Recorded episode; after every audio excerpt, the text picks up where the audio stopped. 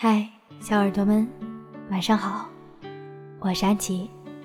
今天要给你们分享的文章是：你要谢谢小三，他抢走了不值得你爱的人。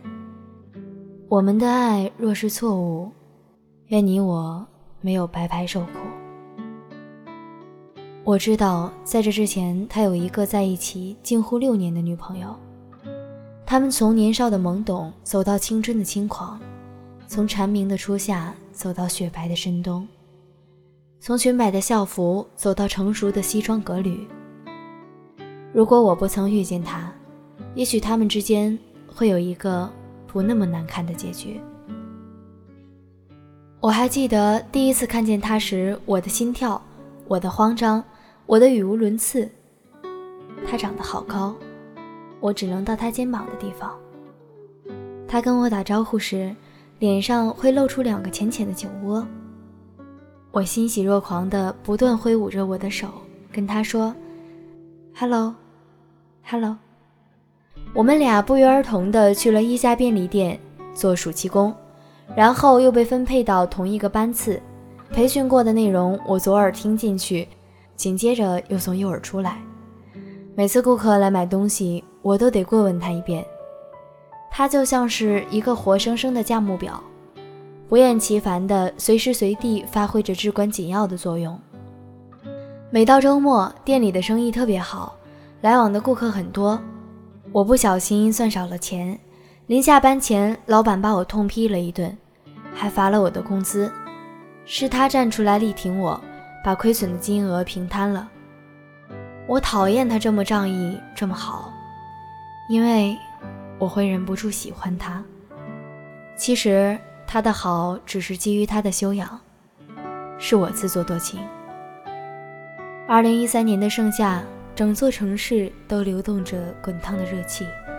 那个燥热无比的晌午，我们俩坐在便利店的门口，吃着廉价的冰棍儿。夏天的风正暖暖的吹过，我听到我的心在说：“我很喜欢他。”暑期工接近了尾声，老板还是很大方的为我们践行请吃饭。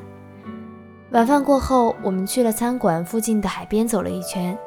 夜晚的海浪很温柔的起伏着，我看不清哪里是岸，他看不见我眼里闪烁着的不舍。这一别，再见是何夕？命运总是喜欢捉弄人。我在大学报到的第一天又遇见了他。在食堂二楼的奶茶店，本以为在这个偌大的一线城市，我要一个人踱步，一个人面对，一个人承受。但他的出现，释怀了我的乡愁。我常常主动约饭，只有我们两个人。从食堂的辣子鸡到门口附近的黄焖鸡，每一家餐馆都留下了我们的回忆。在深秋初冬的一个晚上。我们坐在操场的石阶上，看着远处的树落在橘黄的灯光的怀抱里，听着耳畔响起让人心碎了一地的民谣。我看他干净的侧脸，抬起头亲吻了他。他有些错愕地看着我，送赠我一个更动魄的热吻。那一吻，吻下了我爱他的决心，也吻走了他和他六年的爱情。我不知道由始至终我是他的谁，但我不甘心。他的嘴角有我的余温，心里还惦记着别人的好。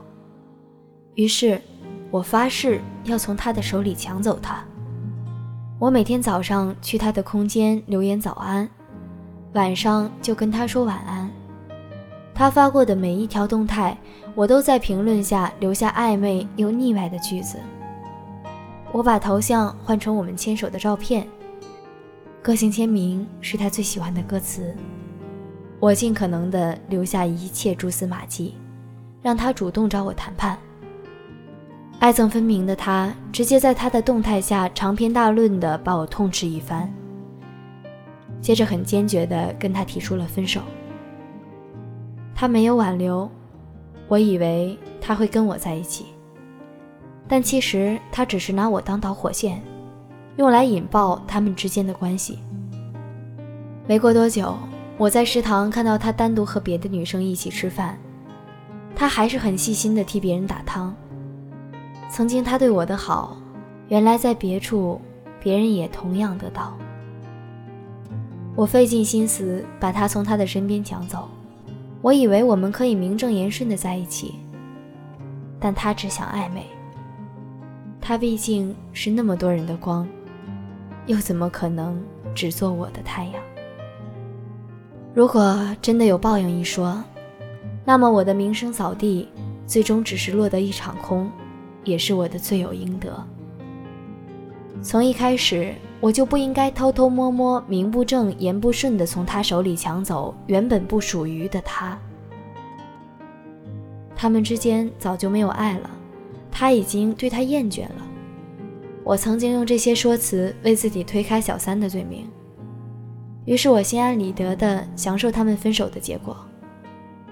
随后我发现，我连小三都不如，我连半点喜欢都不曾得到过。前段时间热播《我的前半生》，大家都对玲玲这一角色气得令人发指。我仿佛看到几年的自己，我甚至都不想承认那时候的我是有多不知廉耻和可笑。虽然陈俊生懦弱婆妈，但他起码对玲玲是真的付出感情，他会在玲玲犯错时原谅她、保护她，哪怕他看穿了玲玲，也对她不离不弃。可是他呢？他对我又是什么样的？我彻头彻尾只是一个备胎，我以爱为名，反而玷污了爱。真正的爱一个人，是不会陷他于不仁不义，是不会只跟他暧昧却不表态，是不会到处沾花惹草，随处撒种。年少时走错的路，多半都来得及回头；年少时做错的事，多半都值得原谅。而年少时爱过的人，我要怎么忘掉？